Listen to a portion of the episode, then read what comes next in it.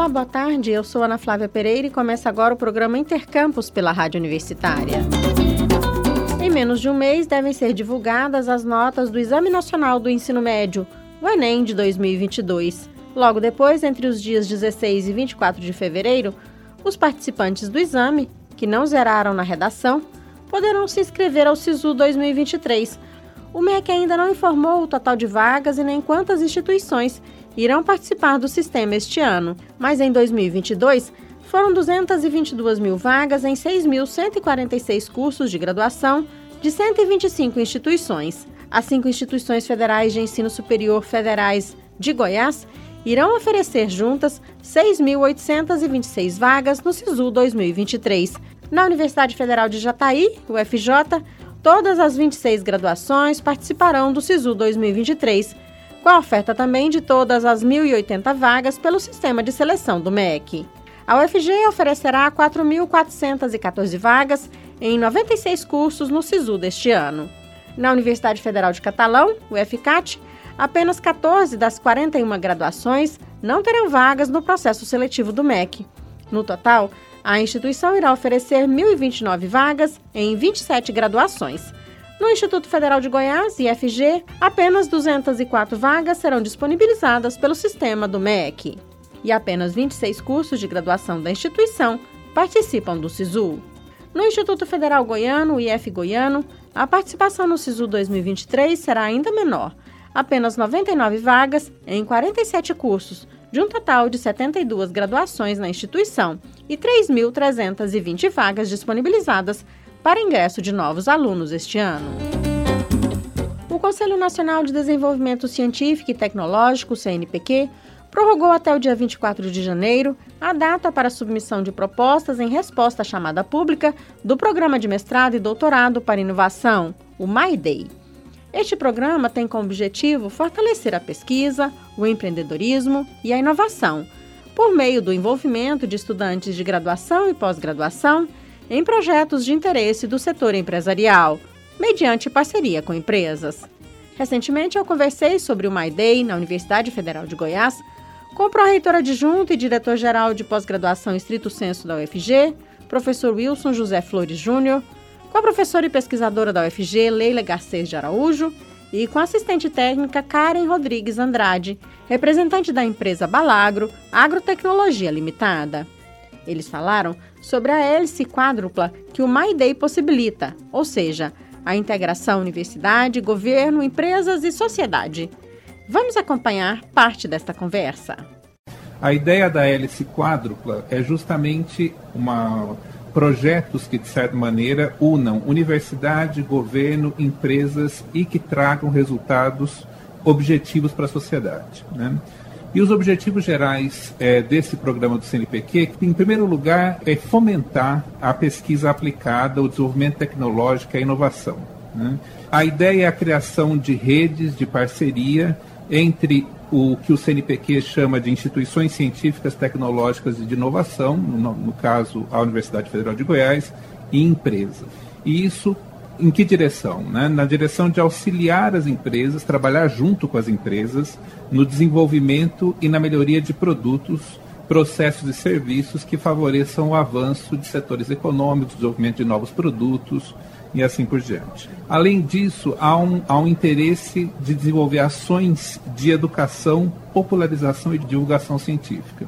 É, aliás, tem algo que eu preciso acrescentar, que é assim, além dos, dos discentes de mestrado e doutorado, há também a participação de alunos de graduação e de iniciação tecnológica nesses projetos, né, visando uma, uma integração maior, uma formação de uma mão de obra muito qualificada.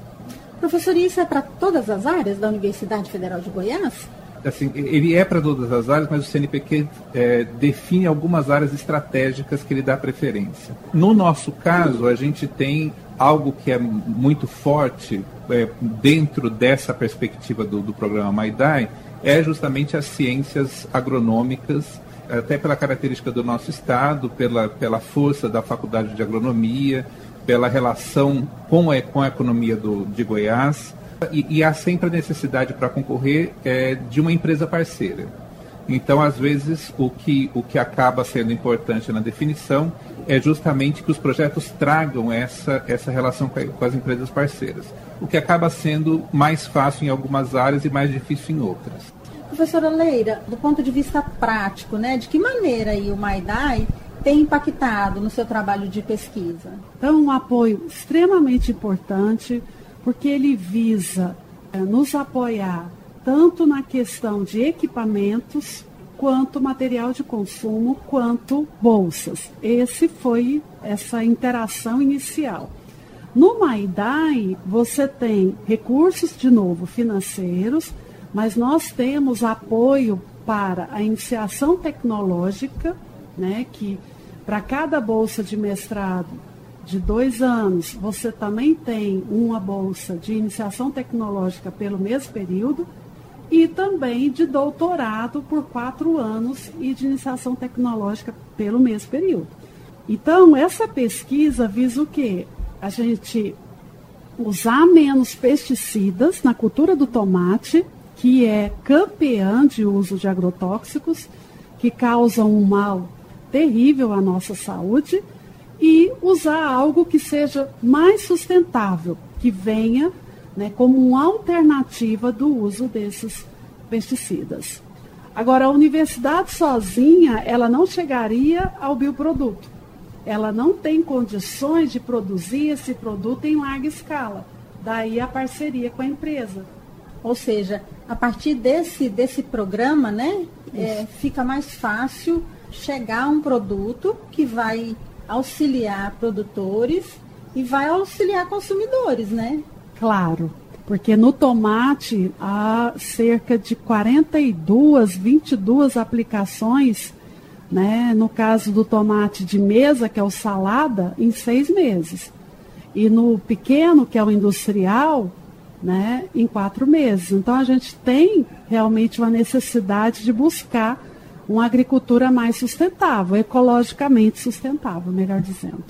Karen, e você, né, que é da empresa Balagro, né? Conta um pouquinho aí pra gente, como é que vocês chegaram a, a integrar esse projeto da professora Leila, né? É muito importante para a indústria e nós como empresas fazer uma parceria para que esses papers no final virem notas fiscais, virem produtos registrados com qualidade e excelência de um produto que vai ser entregue para o produtor e para o mercado.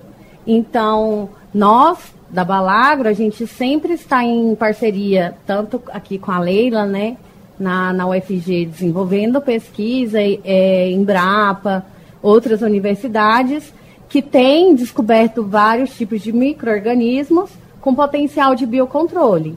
E aí, depois que, que a gente consegue é, estudar e ter uma eficiência comprovada disso, a gente leva para a indústria para conseguir fazer e multiplicar ele em larga escala industrial, para no futuro ele virar um produto registrado. Então, como a Leila falou, a universidade por si só não tem uma estrutura para produção e para conseguir lançar esses produtos no mercado. Então, as indústrias vêm com parceria para fazer esses papers, né, esses trabalhos de iniciação científicas, de mestrado e doutorado, fazer eles virarem base para o produto final depois.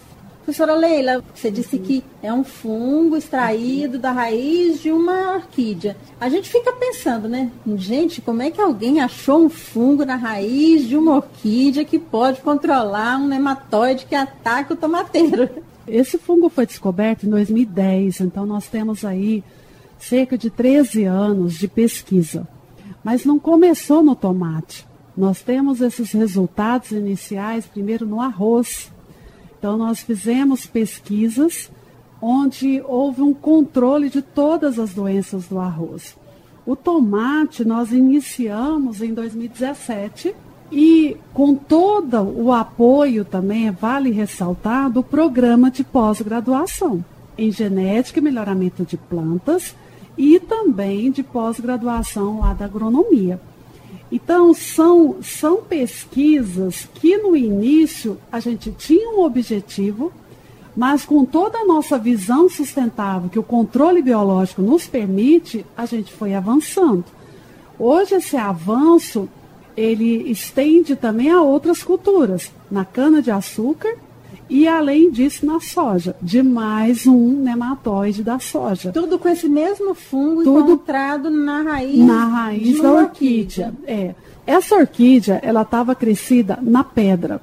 Então, o que, que acontece? O microorganismo que estabelece uma interação com essa planta em condições é, adversas, imagine estava na pedra, mas a orquídea precisa desse microorganismo. E o microorganismo precisa da orquídea.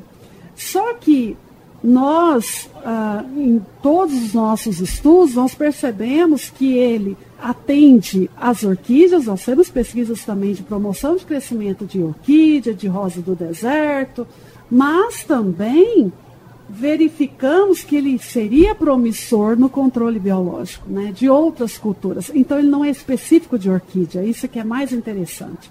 Isso realmente é ciência, é inovação aqui na Universidade Federal de Goiás, no Instituto de Ciências Biológicas, né? que é onde se localiza o laboratório que eu coordeno, que é o Laboratório de Genética de Microorganismos. É necessário um conjunto de pesquisadores. Então, hoje nós temos cerca aí de 10 pesquisadores, além de envolvimento com também a Embrapa Arroz Feijão, que nos deu um respaldo inicial muito importante. E ela abre campo para outros, outras pesquisas nessa área. Porque quando a gente fez esse isolamento, esqueci de mencionar, não veio somente um fungo, nós conseguimos uma, vários uh, outros fungos. Existe uma certa, ou existia, não sei, né? É, uma certa visão assim dentro da universidade que não, empresa tem que ficar longe, né? A gente tem que fazer uma pesquisa mais menos aplicada, uma pesquisa mais pura, porque aqui nós temos que fazer um outro tipo de ciência.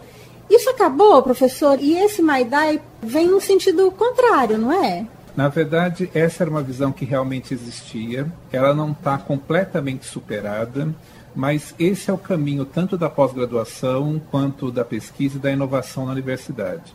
O, o futuro das universidades passa por essa interação maior com empresas e com a sociedade. Né? Quer dizer, assim, e também com essa preocupação muito grande com a divulgação científica. Né? Isso ficou muito claro durante a pandemia. É, acho que foi um momento em que os pesquisadores descobriram muito fortemente a importância de se comunicar com a sociedade, de mostrar os resultados que a universidade produz, o que, que a, a pesquisa científica tem a oferecer em termos de melhoria da qualidade de vida, de aprimoramento de produtos que a gente utiliza, é, de descoberta de formas novas de combater é, problemas que nos afligem.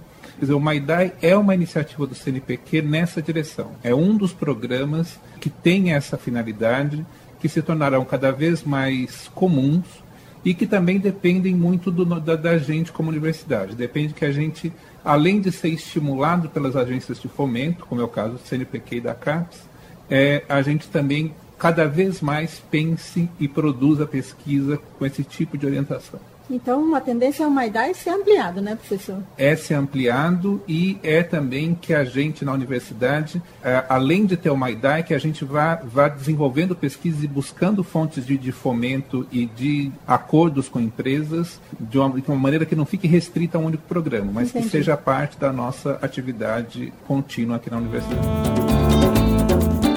Intercampus de hoje fica por aqui. Voltaremos amanhã ao meio-dia. Nossa programação você já sabe, pode acompanhar pelo rádio nos 870m, pela internet no site radio.fg.br ou pelo aplicativo 1000FG. A seguir temos mais jornalismo com Universitário em Forma. Nos trabalhos técnicos hoje contamos com as colaborações de George Barbosa e Tiago Damaso. A todos e todas, obrigada pela audiência e até mais.